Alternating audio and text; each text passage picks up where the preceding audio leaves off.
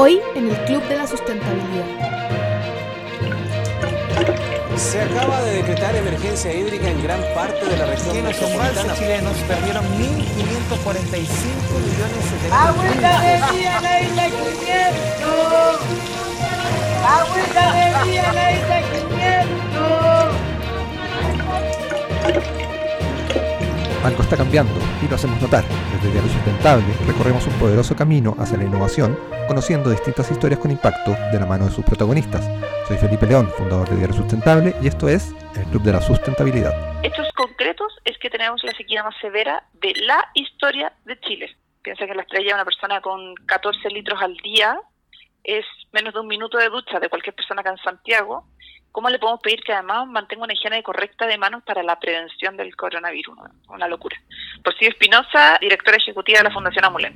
Como ya escucharon en la introducción, el tema de este capítulo es el agua. Ya vamos a ver en las entrevistas que hicimos, principalmente a Rocío Espinosa, directora ejecutiva de la Fundación Amulén, se divide en dos partes. Uno, la sequía en el norte y hasta la región metropolitana. Y dos, el acceso al agua en comunidades rurales. Pero me llamó la atención ¿Cuánta agua podemos gastar pensando que otra gente no la tiene? Cuando todos los días te levantas y hay agua disponible ahí, al alcance de tu mano, es como algo que no alcanzas a dimensionar. Entonces, a pesar de que todo el tiempo estás bombardeado por noticias que te dicen que hay mega sequía y que, y que la situación es dramática y que hay comunidades que lo están pasando súper mal y que estamos súper en riesgo, si te levantas y, y está disponible el agua al lado en tu día a día, es una cosa como, como que no, tu mente no logra asociar que hay realmente una situación de escasez hasta que lo vives, un poco como la pandemia. Hace un año, probablemente, si a cualquiera de nosotros nos, hubiera, nos hubieran preguntado cómo es vivir con pandemia o te imaginarías que en un año más vas a vivir en un contexto de pandemia, bueno, probablemente a todos nos hubiera parecido una cosa completamente lejana y loca y que bueno, es algo que no, no, nos va a tocar a nosotros como en las ciudades, hasta que pasa. Y ojalá que el tema del agua, bueno, que no lleguemos hasta, hasta allá, hasta ese minuto. Como que sientes que esto es un escenario que no está pasando y en realidad pasa, y no para que estemos todos en pánico o, o sintamos que es el apocalipsis, pasa para que nos movamos y nos adaptemos y entre todos empecemos a pensar en soluciones de innovación, en oportunidades, en negocios, en startups que nos permitan revertir la curva, en este caso la curva del agua o de la escasez hídrica, así como estamos ahora haciendo frente, porque nos toca, a una pandemia eh, y estamos todos pensando y en función de buscar oportunidades para hacer frente a esto. Así es, escuchemos la entrevista que le hicimos a la directora ejecutiva de la Fundación Amulen. Partamos por Fundación Amulen, ¿quiénes son? Ya, la Fundación Amulen tiene como propósito em, entregar agua segura en comunidades rurales carentes de este recurso básico. ¿Y cómo lo hacemos? Con proyectos eh, sustentables en el tiempo, pero que también les permita a, a las personas carentes tener acceso de forma segura y en un corto plazo en sus viviendas. ¿Por qué nos enfocamos tanto en el agua? Es porque creemos que el agua afecta en la superación de la pobreza en cuatro dimensiones. La primera es una, eh, una visión económica. En el fondo la gente dedica muchas horas del día a temas de recolección de agua y, y, en el fondo no, permite hacer una segunda labor económica y además la gente con el agua que tiene no les permite, por ejemplo, mantener un huerto o tener animales, o muchas veces lo, lo hacen, pero una cantidad muy reducida. Hemos visto muchas viviendas o muchas comunidades rurales que antes, por ejemplo, eran crianceras, que con esta sequía han tenido que entregar sus animales porque no son capaces de alimentarlos. Después tiene un tema de salud, la gente toma aguas que no están tratadas, lo que nos, no nos permite asegurar una correcta eh, salud en las personas y menos con la pandemia una higiene de manos. O sea, Piensa que la estrella una persona con 14 litros al día es menos de un minuto de ducha de cualquier persona acá en Santiago. ¿Cómo le podemos pedir que además mantenga una higiene correcta de manos para la prevención del coronavirus? Una locura. Pues un tema de, elegir agua entre una y otra cosa y, y la higiene de manos no, no es lo primordial. Exacto no, tienen. Entonces, eh, o claro, pueden ir a buscar agua a un pozo, pero esas aguas tampoco están tratadas. Entonces, bueno, al final es un círculo muy poco virtuoso. Y tenemos un tercer pilar que es el tema de equidad de género, eh, esta labor la realizan las mujeres y los niños. O sea, la labor de la recolección del agua es una labor de las mujeres porque es parte de los quehaceres de la casa. Y los niños acompañan en esta labor a sus mamás. Entonces, ahí está el cuarto pilar, que es la educación, que ellos al tener que ir un día a la semana o más de un día a la semana acompañando a sus papás, a su mamá a buscar agua a un río, dejan de asistir a clase y al final en las escuelas rurales cuando uno pregunta, oye, ¿por qué no fue la familia X? Dicen, no, pero como algo absolutamente normal, no, porque el día le toca ir con su mamá a buscar el agua al río. Y, nosotros creemos que por esas cuatro barreras es que es muy importante asegurar el, el, acceso agua a la, en las comunidades que no tienen este recurso básico. ¿Cómo es el escenario hoy día en Chile? Te lo pregunto porque uno viviendo en una ciudad abre la llave y te sale agua y no te imaginas que hay cientos o millones de personas que esto no es tan común cuesta mucho que la, gente entienda este dolor cuando no lo vive y cuando es algo súper lejano a las zonas urbanas. Las zonas urbanas tienen un 97% de cobertura, que es súper alto, el 3% restante son en general asentamientos informales, pero ¿cómo se llama? En, la, en las zonas donde, donde tenemos mayor dolor es puntualmente en las zonas de sequías, porque en la zona centro-sur es un falta de infraestructura, pero en la zona centro-norte no existe el recurso hídrico. O sea, por más que tú hagas pozos, yo he visto pozos de hasta 180 metros, no encuentran agua. Entonces ahí ya no vale la pena seguir haciendo más perforaciones, sino que tenemos que mirar fuera de la caja. Eso es el llamado que nosotros hacemos. O sea, no le tengamos miedo a la innovación, eh, porque es la única forma de de entregarle acceso a las personas. Aquí seguimos pensando en la solución del camión aljibe, cuando el camión aljibe lo tenemos que erradicar de nuestro mundo de soluciones. Chile vive una, una sequía o escasez hídrica que hoy día está llegando casi hasta la región metropolitana o hasta la región metropolitana, que es uno de los escenarios que tenemos, como desde, desde el norte hasta la región metropolitana con escasez hídrica o sequía, pero también tenemos el otro escenario de lo que hablabas de el mundo rural que no está conectado a, a los al, al, agua potable, a la sanitización. Como, ¿Cómo se ve desde, desde la Fundación eh, esos dos escenarios? Para nosotros es así, exactamente es así. O sea, tenemos las personas que no tienen agua porque realmente no tienen un recurso hídrico y los que no tienen acceso a agua porque no tienen eh, infraestructura suficiente para que les llegue el agua. Eh, en ambos casos, o sea, y dentro del mundo de la infraestructura, eh, efectivamente, las comunidades que son más dispersas, es mucho más difícil entregarles una solución tradicional como un sistema de agua potable rural, porque es muy caro construir cañerías o tuberías desde una casa a otra. Eh, la famosa RS, que es la rentabilidad social del proyecto, no permite que el Estado haga una inversión en las comunidades rurales que son muy dispersas y esas son las comunidades que se nos van quedando rezagadas. Pero no por eso los dejamos abandonados. Entonces, a esas personas tal vez no les vamos a poder hacer eh, un sistema de tubería de un, tradicional, pero sí tenemos soluciones sumamente atractivas. ¿Qué proyectos destacarías de la Fundación Amulén estén realizando hoy día y que tengan que ver con innovación? Mira, estamos con varios proyectos en ese, en ese sentido. Eh, nosotros tenemos una matriz de soluciones que es dependiendo de la condición geográfica, hidrológica, climática de la zona, eh, es la solución que ofrecemos. Por ejemplo, cuando no tenemos fuentes ni superficiales ni subterráneas, como es por ejemplo el caso de la estrella, la comuna de la estrella, eh, pero sí tiene una presencia y una humedad relativa que nos permite extraer agua del aire, las soluciones del mundo del agua del aire funcionan muy bien. Eh, de hecho, le instalamos esa máquina como ejemplo el lunes y el día miércoles, que fue ayer la inauguración, ya estaba un 70% de su producción. Y en, otro sentido tenemos, por ejemplo, comunas que están con restricción, que estamos lanzando un proyecto para la comuna de Bichuquén, que fue la primera comuna en Chile que partió con restricción. Nosotros ahí estamos poniendo sistemas que purifican el agua del lago, literalmente es como un carrito que tú lo dejas y empieza a producir agua y te entrega 10.000 litros de agua al día eh, sin gastar nada, no tener ningún consumo energético. Entonces, ese tipo de soluciones es el que nos tenemos que ir moviendo para poder abarcar la mayor cantidad de comunas posibles. Entonces, todas estas innovaciones lo que nos permiten es disponibilizar más litros de agua en territorios que ya son sumamente carentes y no estar pensando en seguir haciendo perforaciones, para hacer una PR, conectar la tubería, que son años. Ahí se lo, lo, enganchamos con el Softy Water Challenger. ¿Qué, qué están haciendo? ¿Cómo, nace? ¿Cuál es el papel ahí de la, de la Fundación Amulén? Bueno, el, el Water Challenge nace por justamente esta necesidad de tener, eh, de entender qué está pasando en el mundo en términos de acceso. Uno no puede pensar que Chile es el único país del mundo que está viviendo o que tiene problemas de agua. No podemos quedarnos sentados esperando que me vengan a tocar la puerta para ofrecerme una solución.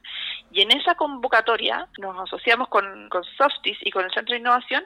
Esta matriz de soluciones que te estoy hablando se va complementando, se va engordando cada vez más y nos permite tener más disponibilidad de tecnologías para los territorios, no quedarnos pegados en que solamente Chile tiene que tener desalinizadora. No, tal vez vamos a tener que buscar agua lluvia, mezclarlo con, con reuso, mezclarlo con, con sistemas de agua del aire y entre todo eso vamos a lograr darle agua a las comunidades rurales. Ya lo decías un poco, pero ¿cuáles crees que son los desafíos que enfrentamos, que vienen ahora? Sí, pero, pero es divertido, como es paradójico, en verdad. Eh, porque si tú habláis con las zonas rurales y les preguntáis su necesidad número uno, antes que cualquier cosa, antes que las pensiones, que la salud, es el agua. Ese es el dolor esto tiene que tener una conversión en las personas. Si no lo no hacemos esa conversión, sigue quedando en esta nube. Y la gente ya no quiere más nubes, la gente quiere, la gente quiere tocar lo que estoy hablando, ¿cachai? O sea, yo ayer veía la, cara de la gente cuando les presentaba la máquina que saca agua del aire, una señora me decía, esto es brujería. ¿Sabes cuál crees que es el papel de, de, una empresa que, que, juega en este escenario de escasez hídrica y de, y de falta de agua? A ver, yo creo que las empresas... Eh, eh, post crisis, eh, crisis social y, o post coronavirus puntualmente, eh, han enfocado mucho de sus recursos en, en las necesidades primarias de atención y de higienización en tanto los hospitales, los hogares de ancianos, entregando mascarillas, insumos básicos.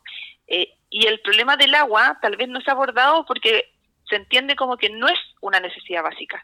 Desde el punto de vista de la fundación, sí es una necesidad básica, porque si la gente no le estamos dando las condiciones para que tenga una higiene de manos mínima, se van a contagiar por mucha mascarilla que tengan. ¿Me puedes dar eh, cifras o, datos más duros de eh, la realidad del agua en Chile? Sí, obvio. Eh, a ver, en, en Chile tenemos 380.000 viviendas carentes de agua potable. De este mundo de abastecimiento informal, casi un 59% se abastece de pozo, un 25% se abastece de ríos y un 15% se abastece de camión aljido. O sea, si en el fondo tú sumáis las fuentes de agua natural subterránea y superficiales, es un 85% del abastecimiento informal. Mucha gente cree que el abastecimiento informal se basa simplemente en un camión aljibe. Aquí vemos que casi el doble de las personas caminan a ríos a buscar agua. Y dentro del, mundo más de la sequía, cuando tú hablas de sequía, al tiro se te viene a la cabeza Petorca, ¿cierto? Como, ah, sí, en Petorca. Entonces, bueno, queremos saber cuántos Petorcas más hay. Y, y en el estudio salieron que son 26 comunas en Chile que se dividen entre la cuarta y la quinta región, que tienen la misma estrechez hídrica y que incluso tienen un grado de vulnerabilidad mucho mayor. En promedio, las comunas que son carentes de agua, de abastecimiento formal de agua, tienen una, una vulnerabilidad que es el segmento D más E de un 82% en promedio, con PICs de 94%. O sea, tenemos comunas que son altamente carentes y altamente pobres. Pero en general, cuando, cuando uno habla de estos temas de escasez hídrica, de sequía, de agua, la gente piensa al principio es, si es que no tengo agua, es una empresa que la está utilizando para su, para su producción. O, ¿es, tan, ¿Es tan cierto? Pero ahí también quiero ser súper clara. Eh, la gente no cree mucho en la sequía. Hechos concretos es que tenemos la sequía más severa de la historia de Chile. Para decir bien claras las cosas, tenemos una sequía que es tremenda, es real, existe. Segundo, no puedo hablar por todas las empresas, pero sí hay que apoyar a la pequeña y mediana agricultura porque son ellos los que siguen teniendo las dificultades de ser eficientes en el uso del agua. Las grandes empresas, esto ya lo tienen ultra interiorizado, tienen procesos internos muy eficientes y son los pequeños y medianos los que están necesitando una mano en su eficiencia en el recurso hídrico. Em, y de hecho la torta es 85% agricultura, un 10% más o menos consumo humano y en una muy menor cantidad minería, forestales, y etcétera. En general, ahí está el 95% de la concentración del consumo de agua en Chile. Entonces, ahí es donde también tenemos que, hay que ponerle foco. Buenísimo, salen muchas cosas interesantes de la entrevista que le hicimos a Rocío Espinosa, directora ejecutiva de la Fundación Omulén, como los porcentajes de uso del agua, las innovaciones que están haciendo las distintas comunas de cómo obtener agua de la niebla, de lagos o, desalinizar, cómo se están adaptando, desalinizar también agua del mar, las distintas opciones que tenemos y que lo están trabajando la Fundación Amulén. Pero vamos a hablar ahora de un concurso que me contaban que lo movía que es Rocío, se acercó al Centro de Innovación UC y les propuso hacer este concurso para potenciar emprendimientos innovadores en tema de agua. Y conversamos con Alex Parnas, él es del área de emprendimiento del Centro de Innovación UC, y que nos va a contar un poco cómo los emprendedores son potenciados a través del proceso que viven dentro del centro de innovación. Y es, y es cómo son potenciados en función de proyectos para, pensados para el agua, pensados para tener acceso al agua, ¿o no? Sí, pensados para tener acceso al agua. Eh, no hay muchas aceleradoras o incubadoras que trabajen en estos temas, Mm. así que en general yo diría que ah, es un ámbito que no se acelera o que hay mucho emprendedor, pero muchas veces emprendedor de base. Que está solo, que está tratando como puede. Sí, ¿no? y aquí le están metiendo tecnología. Buenísimo. Escuchemos sobre el proceso de incubación que están haciendo con todos los emprendimientos. ¿Qué hace el Centro de Innovación para acelerarlos? Como, ¿Cuál es el proceso? Perfecto. Sí, muy buena pregunta. Eh, Vienen en etapa ya, ellos ya tienen una solución implementada, aprobada, porque la idea eh, es que nosotros eh, los aceleremos, veamos la escalabilidad de sus proyectos para después implementar en, en otros países y apoyarlos en eso. Pero básicamente lo que nos interesa es que, eh, o sea, vienen ya con, con su solución probada y, funcional. Nosotros en el Centro de Innovación po- poseemos muchas redes de, de de venture capital o de fondos de inversión.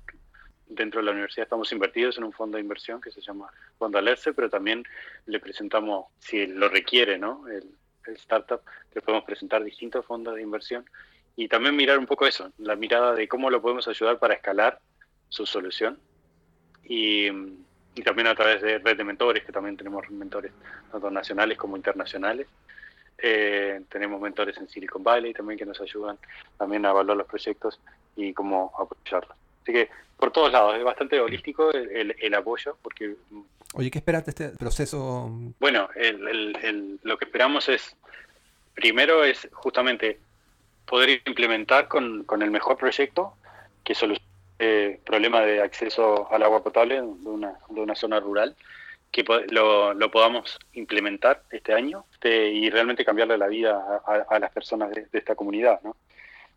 Ahora, este proyecto tiene recién el primer año y, y normalmente nosotros lo que estamos viendo también, eh, y, que son los que, que finalmente quedan seleccionados, son estos que tienen una pasión y, están por el triple impacto, no están solo por, por un desarrollo económico, ni- si bien es necesario para que sea sustentable en el largo plazo los proyectos, pero todos tienen un, un propósito. Y todos los pro- proyectos que nosotros tenemos en la cartera, eh, en ese sentido, y cada vez lo vemos más, y lo he conversado muchas veces también con Corfo, que al final no tenés que decirle a los proyectos que tengan, eh, que sean sustentables medio, ¿no? medioambientalmente sustentables, porque, porque si no, no son viables, o sea, en fin, definitiva. O sea, tienen que tener eh, un componente social, tienen que tener un componente medioambiental y económico. Es súper interesante ver cómo, cómo el trabajo que se está articulando desde universidades, desde distintos actores de la sociedad, y eso por lo menos es un buen presagio porque ayuda a, a- a entender que, que ya hay una, una articulación y que se están moviendo distintos escenarios para potenciar ideas, que después esas ideas se conviertan en proyectos factibles y que después esos proyectos factibles se conviertan en negocios y, y escalen y, y sean soluciones reales para el, el- acceso al agua. Así es, hay, hay un proyecto que a mí siempre me ha llamado la atención cada vez que uno viaja hacia La Serena. En el camino, lo he visto varias veces, pero nunca me he detenido. Hay una cerveza que se llama cerveza Atrapaniebla. Y estaba buscando información de ellos y crearon una cerveza con agua de la Camanchaca. Y a través de distintas redes se le llama cosechan, cosechan el agua para poder hacer eh, esta cerveza, que la cerveza todos sabemos que es intensiva en uso de agua y en una región además donde no la hay.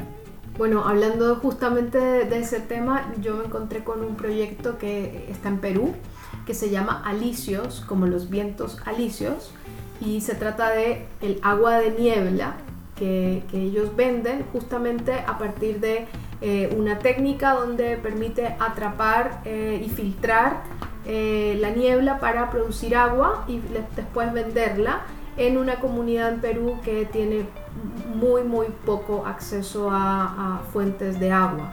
Entonces, en tu caso una cerveza, en el caso que yo encontré Alicios, una, una marca de agua que proviene justamente de la misma fuente, de la niebla.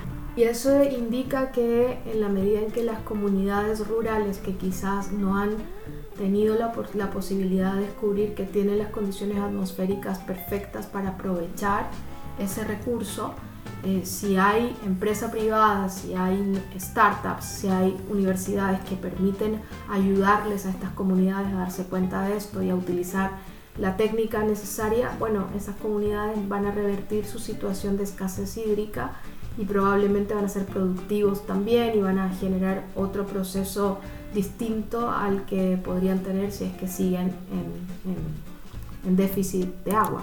Ya que nombraste la empresa privada, este concurso está apoyado por Softy y conversamos con María José Ochagavía, subgerente de sostenibilidad regional de Softy, porque nos interesaba saber por qué la empresa le interesan estos temas de agua, por qué la empresa se mete a apoyar emprendimientos innovadores en agua. Escuchemos a María José. Hace más o menos un año y medio, empezamos a trabajar en esta idea de tener una iniciativa que realmente se hiciera cargo de la problemática del agua. Ya nosotros además somos intensivos consumidores de aguas y que evidentemente también usamos agua industrial. Eh, y nosotros ya habíamos, eh, de hecho el 2019 se lanzó, eh, se lanzaron ciertas metas que son de empresas NTC y que evidentemente nosotros también recogemos respecto a uso de agua, pero también a otros elementos ambientales. Por ejemplo, ahí para contarte un poco, y aquí te lo engancho con el tema agua, eh, a fines, a mediados del 2019, eh, Empresas MPC se comprometió con tres metas que son bien ambiciosas. Primero, una reducción de un 25% en el uso de agua industrial. Eh, en segundo lugar, bueno, eso al 2025, esa es una meta al 2025. Luego, eh, ser una empresa cero residuo industrial a vertedero, eso también al 2025. Y finalmente, ser una empresa que reduce en un 50% sus emisiones de gases de efecto invernadero al 2030. Y por lo tanto, a la vez que teníamos este compromiso interno respecto al uso de agua, eh, y cómo reducíamos nuestro uso de agua industrial, que evidentemente es algo que hoy día ya está en planes, hay inversiones asociadas para todas las plantas que tenemos como Softies en la región. Empezamos a hablar también de este Softies Water Challenge, de cómo hacer que la innovación también nos permita acelerar un poquito eh, el tranco respecto a encontrar soluciones que se hagan cargo de esto. Y la verdad es que ahí los mejores partners para la iniciativa fueron Fundación Amulén. Fundación Amulén tiene un tremendo expertise en materia de agua, por lo tanto no, no, no había mejor panel eh, para, para poder desarrollar algo así. Y por otro lado, el Centro de Innovación UC, eh, que es un centro de innovación absolutamente especializado en el trabajo con emprendedores, que ya tenían mucho contacto con emprendedores de, en diversas temáticas y que para nosotros era central porque no obstante sentíamos que podía haber una solución ganadora, para nosotros lo realmente importante era cómo hacíamos parte a un grupo mayor de emprendedores de, de, de, vivir un proceso de aceleración de sus emprendimientos. En el mundo no hay tantos emprendedores que emprendan en acceso a agua, por lo tanto, obviamente que era importante poder eh, invitarlos, convocarlos, convocarlas, porque también hay muchas mujeres emprendedoras en esto, y, eh, y en el fondo acelerar eso, esos desarrollos, acelerar esas soluciones, entregarles apoyo, entregarles networking, eh, que tengan apoyo técnico de personas que, que, los pueden apoyar en los distintos ámbitos que tiene un emprendimiento, desde lo legal hasta, no tengo idea, el, el proceso de venta o, o, lo que requiera cada uno de los emprendimientos. Y ahí, desde ahí nació la idea de generar esta alianza tripartita, por decirlo así, entre Amulén, la Católica y nosotros, y lanzar este Softies Water Challenge ha sido un viaje muy, muy potente. Eh, es primera vez que Softies realiza una acción como esta, donde hoy día el foco está en acelerar soluciones que den acceso a agua potable, pero no, no nos eh, cerramos a que quizás en una próxima edición, por ejemplo, podamos pensar en soluciones de saneamiento, de innovaciones que tengan que ver con sanear el agua. Hoy día todo lo que tiene que ver con saneamiento es tremendamente relevante también.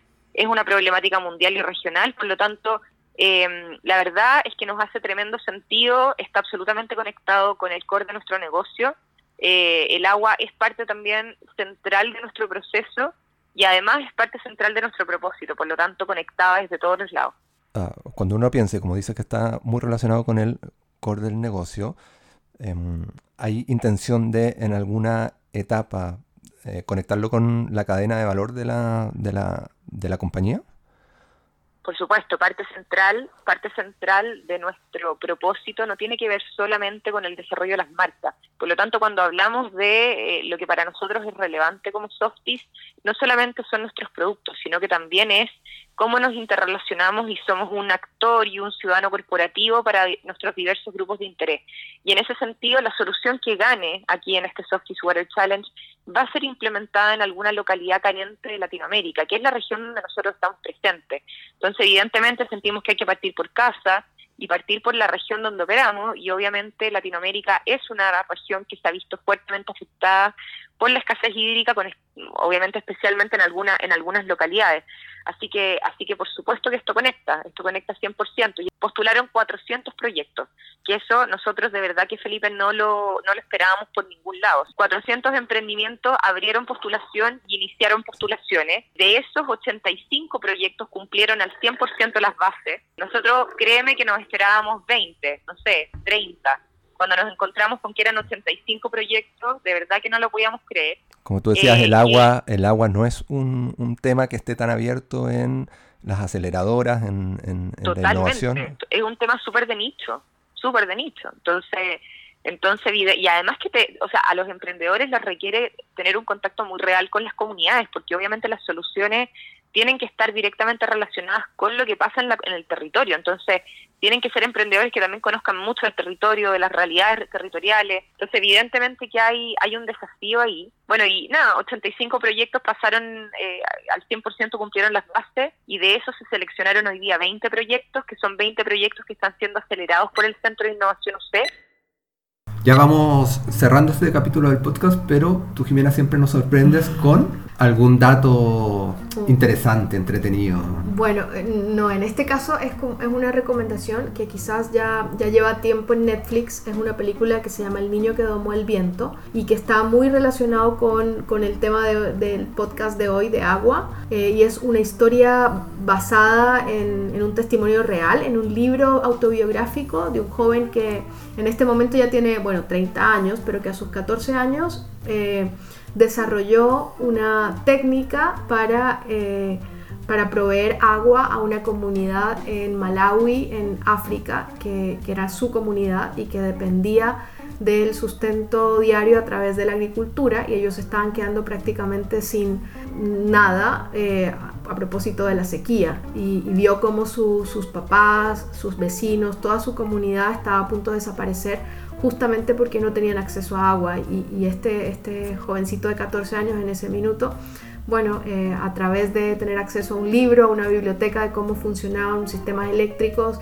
y de muchísima innovación. De hecho, después. Pero deja algo, deja algo para la gente que quiera ver la Sí, estoy siendo completamente spoiler, pero, pero, pero es que me, me apasiona, me parece está, eh, está muy bien hecha la película, pero, pero más que nada está bien hecho como el hecho de, de, que se pueda contar este tipo de historias, porque este es un jovencito de una comunidad completamente alejada, sin ningún tipo de acceso, que en algún minuto tuvo una charla TED hace varios años, donde, y también fue entrevistado por algunos medios internacionales, donde lo reconocían como el MacGyver eh, de, de, África, y era como, logró construir un sistema eléctrico que pudiera darle riego a su comunidad eh, y, a través de cosas simples como, una, como cosas que encontró en la basura, botellas de plástico, una bicicleta, bueno, en fin. No sigo, siendo, no sigo haciendo más spoiler de la película, de verdad véanla si pueden. En este tiempo de cuarentena yo creo que viene bien eh, y, además ayuda un poco a situarse en cuál es la realidad de las comunidades que tienen que vivir sin agua y que dependen de eso y no solamente para pensarlo como pobrecitos los que están allá, sino pobrecitos todos nosotros, porque todos nosotros nos abastecemos de alimento gracias a la producción agrícola que se da justamente en las comunidades rurales. Entonces es, un tema para pensar entre todos. Buenísimo, el agua es un tremendo tema, ah, muy interesante, para conversar harto, pero ya estamos terminando este capítulo del Club de la Sustentabilidad. Así que nos seguimos escuchando y leyendo en diariosustentable.com y sus redes sociales. Nos oímos. Nos oímos.